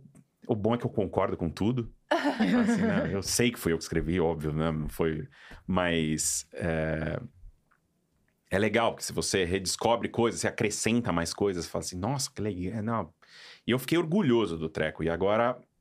E eu fiquei tão orgulhoso que eu chamei o time e, e, e, e se virou um novo desafio da Ruro, como que a gente empacota isso de um jeito que não existe no mercado de curso hoje. Como é que a gente empacota isso de, um- de uma forma é, inusitada que use é, nossa vocação para criar coisas criativas novas e o curso fala de criatividade, né? O curso é- ele, Uhum. ele é, é- não é criatividade tipo ah vamos como é que você aprende a escrever ou como é que você aprende a, como é que você como é que você lida com mudanças e como é que é criação mas também é sobre mudança, é sobre pensamento crítico, é sobre criatividade, é sobre inteligência emocional, que eu acho que hoje é, não estou apto ainda a ensinar ninguém, mas eu estou apto a mostrar como outros me ensinaram, sabe? Uhum. Tipo, ó, olha o que, esse- o, que, o que essa pessoa fez, sabe? Tipo, e como ela lidou com isso e, pô. E. E eu tô bem empolgado, na verdade, com esse curso agora. Fiquei muito empolgado, porque é algo que eu sinto verdade em lançar. Falo assim, cara, isso aqui eu não vou. Pode dar errado, pode dar certo, mas eu vou. Eu tenho um. é, eu, eu tô com uma, com a consciência absolutamente tranquila que eu fiz algo que funcionou para mim e que pode funcionar para outras pessoas. E a gente. É, e o próximo passo da Ruro, que eu ainda não posso falar Eita. 100%, mas a gente está se associando a uma outra empresa e a gente está montando um estúdio aqui Nossa, perto. Nossa, que legal! E é um estúdio que tem coisas de, muito novas, diferentes, que a gente vai usar no curso. E, e ele vai servir também de plataforma para um, pro, nossos próximos passos criativos também, que tipo... É, nesse último ano eu fiz várias coisas que eu nunca tinha feito, que eu, eu tinha medo de fazer, que eu achava que... Falei, cara, nossa, eu acho que eu não vou fazer isso porque não vai ficar bom. Mas, enfim, que, porra, é, é, a gente tá escrevendo um filme de ficção, que eu, sempre foi algo que. Porque é isso, né? Você fala, fica 23 anos falando bem ou mal do filme dos outros. faz o seu, né? É, se faz o seu agora aí, né? E, e o medo, né? É, você fala, nossa, né? Mas você tem que desafiar, né? Você tem que se desafiar, ir lá e fazer. E putz, foi um processo absolutamente incrível e fascinante. E, e, escrever é algo de ficção é algo que eu nunca tinha feito. E é algo que, cara, é tão legal. Mas é muito legal. E você tem muita referência, né? Então deve ter sido muito gostoso. E é muito louco quando você começa a escrever personagens e, tipo, e, sei lá, eu tinha, comecei a escrever um personagem secundário que começou a. Eu não sei como, ele começou a crescer no negócio, ele começou a aparecer e e ele era para ser chato e desagradávelzinho uhum. ali e tal, mas de repente ele começou a criar umas coisas e que ele começou a ser cativante com as pessoas em volta ali do, uhum. do filme. E eu comecei a ficar cativado por, por ele. E aí eu fui lá e escrevi todo um backstory, tipo, longo, pesquisa e tal. E quase tem quase um um, um filme, filme, Tem quase um filme todo desse personagem. Que começou como alguém que é só para preencher ali um, uhum. uma posição narrativa. E no final, putz, aí no final ali. Eu posso falar que não tem spoiler, porque ninguém sabe do que eu tô falando. Uhum. Mas é um personagem que morre. E quando ele morreu, eu fiquei mal, cara. Então, falei, porra, que merda! Que merda! Sabe? Mas ele precisava morrer, mas que merda! Então é muito Agora legal. Agora você entende que até, até os escritores ficam revoltados com as mortes que eles fazem no, nos Pô, é filmes. é muito legal. E, tipo, é um, tem sido um processo muito louco esse de, de, de, escrever e tal. E agora eu tô também, né? Tô apoiando minha sócia num curta que ela tá fazendo e também tô aprendendo com ela como que a gente faz um curta, porque ele vai ter umas coisas tecnológicas que a gente está incorporando na narrativa. Então tá sendo um negócio, tipo, a galera tá, cadê o vídeo de tal coisa? Cadê o vídeo de tal coisa? Cara, tô fazendo menos vídeo porque eu tô querendo preparar essa próxima fase, assim, que tipo, uhum.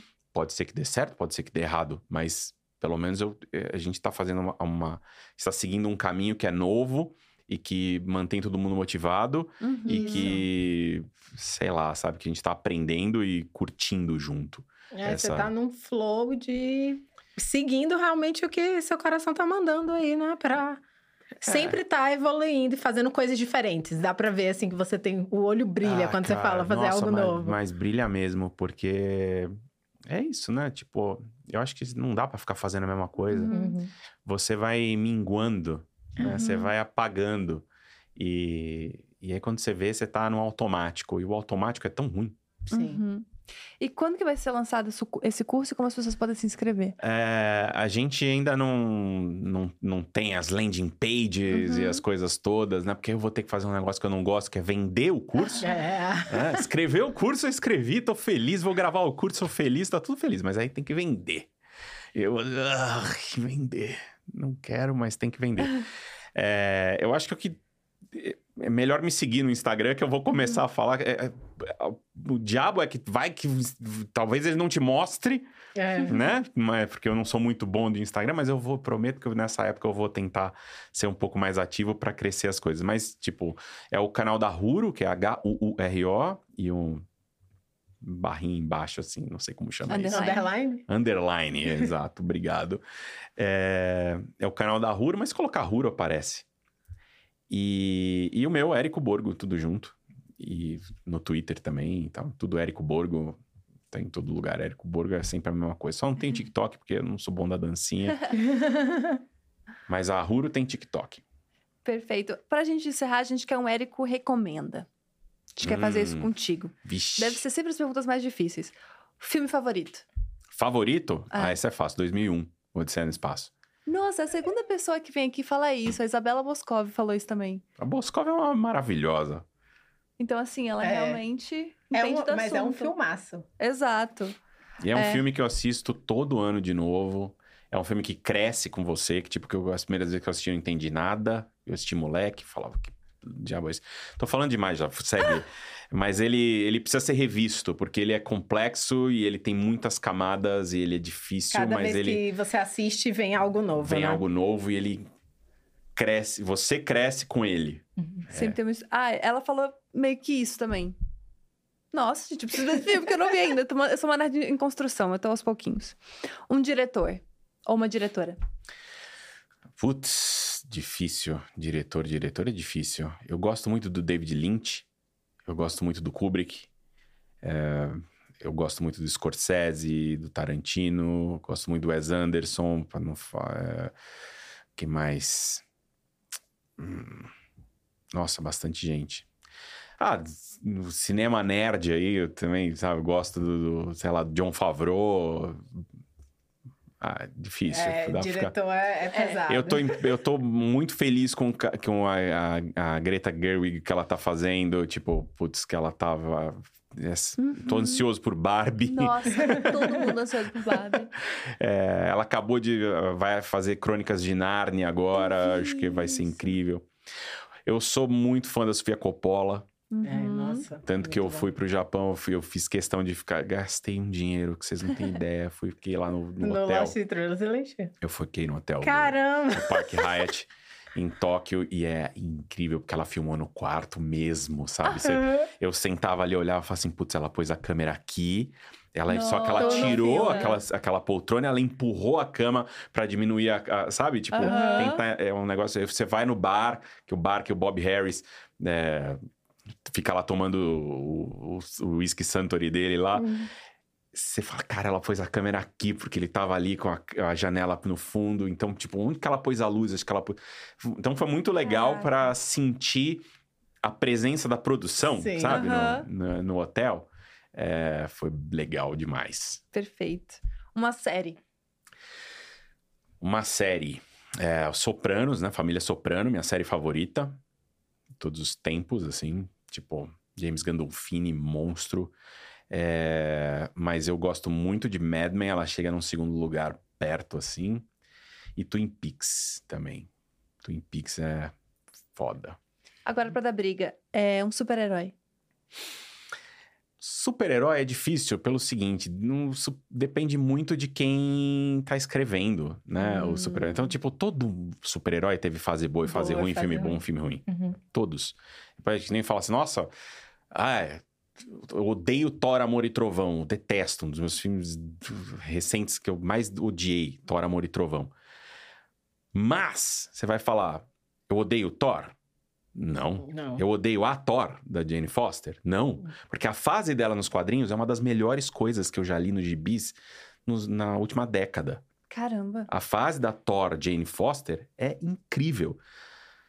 E aí você fala, então, sabe, tipo, eu, É. e aí, eu gosto do Thor ou não gosto do Thor? Uhum. Mas né? no geral, assim, fazendo a matemática aí. Ah, eu, aí, aí eu acho que o Homem-Aranha, ele tem muito... Homem-Aranha. É, porque é aquilo, sabe? Tipo, Peter Parker, ele, ele tem um jeito de falar com gerações que é muito legal, assim. E, e o universo do Aranha todo É tem, todo funciona bom, né? muito bom. Uhum. Porque você, por um lado, você tem o Peter Parker, por outro lado, você tem a Mary Jane ou a Gwen Stacy, né? Fazendo a- esse contraponto pro público feminino e tal. Então, porra. E ele dá filmes muito bons, assim, tipo... É. Homem-Aranha, através do Aranha-Verso, é uma obra-prima. Se você não foi ver, Uhum. ainda tá no Tá cinema. Pelo amor de Deus, vá. É maravilhoso, porque Miles Morales, eu acho que tem que, eles têm que aposentar o Homem-Aranha, o Peter Parker no. Do, sabe, dá mais um filme ali pro Tom Holland, um, dois, tá bom? Mas apresenta o Miles Morales em live action, pelo amor de Deus. Uhum. Eu acho que tá na hora de fazer esse switch, sabe? Porque Já, você já explorou bastante, né? Uhum. Vamos explorar outro lado agora do- desse universo. Perfeito, concordo 100%. Quadrinho. Ixi, um quadrinho? Agora pegou pesado? hum.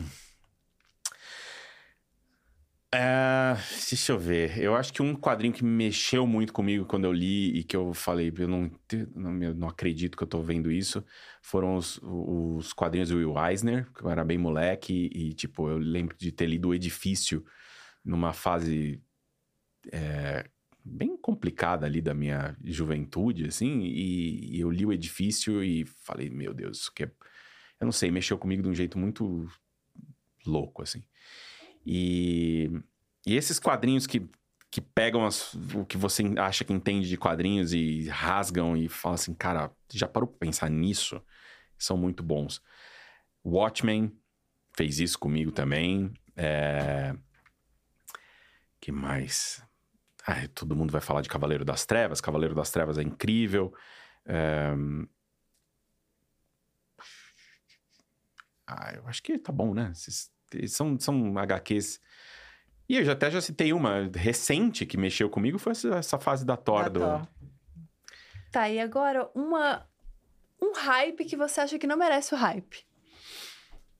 Um hype que não merece o hype. Nossa, Sempre tem. A gente sabe que sempre tem. tem. Ah, não é que eu. É que. Assim. Eu ia ter muita facilidade em responder isso Aham. 10 anos atrás. Sabe? 10 não. 5 anos atrás eu ia responder isso rápido, assim, falar, ah, eu odeio tal coisa. Hoje em dia eu questiono tudo que eu odeio. Sabe? Tipo, ah, eu acho que isso é. Quem é esse cara? Não sei o quê. É, Hoje eu fico pensando, cara, se aquilo tá fazendo bem pra aquela pessoa que, tá, que é fã. Porque fã é fã, cara. Tipo, eu não sou. As coisas que eu sou fã não são as certas, né? são certas pra mim. Uhum. As coisas que os outros. Não existe o errado. Ah, cara é fã disso, tá errado. Não tem, não existe isso. Existe o, o que é certo pra aquela pessoa. Então, tipo. Todo hype ele é justificado por um lado, pelo lado do outro. Se saiu bem, hein? Dito É, isso. dito não, mas eu tô procurando, eu tô procurando porque eu quero falar algo, sabe? Pra- Mas tem um dito isso aí. É, vamos lá, eu acho que realities de relacionamento. Hum, Eu, Boa. eu não consigo gostar de nenhum tipo de reality de relacionamento, nem de reality de, de, de, tipo Big Brother, essas coisas que você joga pessoas num lugar e, ah, mas é o microcosmo do, do, do mundo. Faz, Cara, eu já tenho muito microcosmo em tudo que eu consumo, que eu leio, que eu assisto. Eu acho que ali é muito escancarado do tipo, tá, ó, é- tá vendo? Tá, é mais fácil. Mas, de novo, esse sou eu, você gosta de Big Brother, que bom pra você, não tem problema nenhum. É, Mas eu não, isso não tem. Mas eu adoro um reality, cara, tipo, também. Ah, é? Adoro. Mas reality de coisas tipo sopradores de vidro. entendi. Sabe? É, É competição. ma- é mais o processo, tipo, Aham. ver pessoas talentosas juntas. Aham. Então, tipo, nem é pela competição. Sabe? Às vezes eu fico triste que sai alguém. Mas é mais por ver talento. Uhum. Tipo, assisto reality de maquiagem. É maravilhoso. sabe? tipo, assisto reality de maquiagem. O, o meu favorito é o da Netflix lá, o Blow up. Glow Up. É, fico triste quando eles estão. Quando ele começa a ser exibido no- na Inglaterra, porque eu sigo os apresentadores Ah. e as pessoas e tal, daí eles começam a dar spoiler. né? Fala, ah, que pena que saiu fulano. Eu falo, não, eu não quero saber quem saiu, porque eu só vou assistir daqui seis meses. Aham. Aí você tem que silenciar todo mundo, e quando eu assisto, eu volto. Volta. E aí tem um, sabe? Mas é isso, eu gosto de, de reality de, de gente talentosa. Reality de moda, assisto todos. Nossa, adoro reality de Eu moda. também. Mas é isso, porque é gente talentosa. Você, você tá É. vendo pessoas fazendo coisas que você não tem talento pra fazer. E eu já até pensei... Fui ver curso de soprar vidro aqui em São Paulo. é uma fortuna, custa muito dinheiro. Custa muito caro. Tem aqui, tem. Caramba. Tudo tem em São Paulo. né? Tudo tem em São Paulo, é incrível.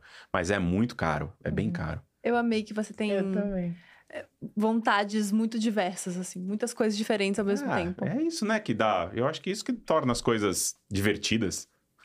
É isso que faz sentido. Érico, muito obrigada. Obrigado Foi vocês, que papo perfeita. Adorei bom. essa conversa. Demais. Muito obrigada, Muito Mona, minha obrigada. nerd favorita. Bem-vinda, amiga. Precisando. Precisando, né? Eu amo que eu acho muito legal. Que, tipo assim, precisamos de uma médica, chama a Mona. Precisamos de uma nerd, chama a Mona. A Mona, ela tá, tá aqui. Tô, tô aqui. Muitas coisas também, né, Folguista amiga? oficial. Folguista. Folguista oficial do Diacast. Obrigada a todo mundo que assistiu até aqui. Amanhã a gente tem Greg Box, vai ser muito legal. Beijo. Tchau. Tchau. Tchau.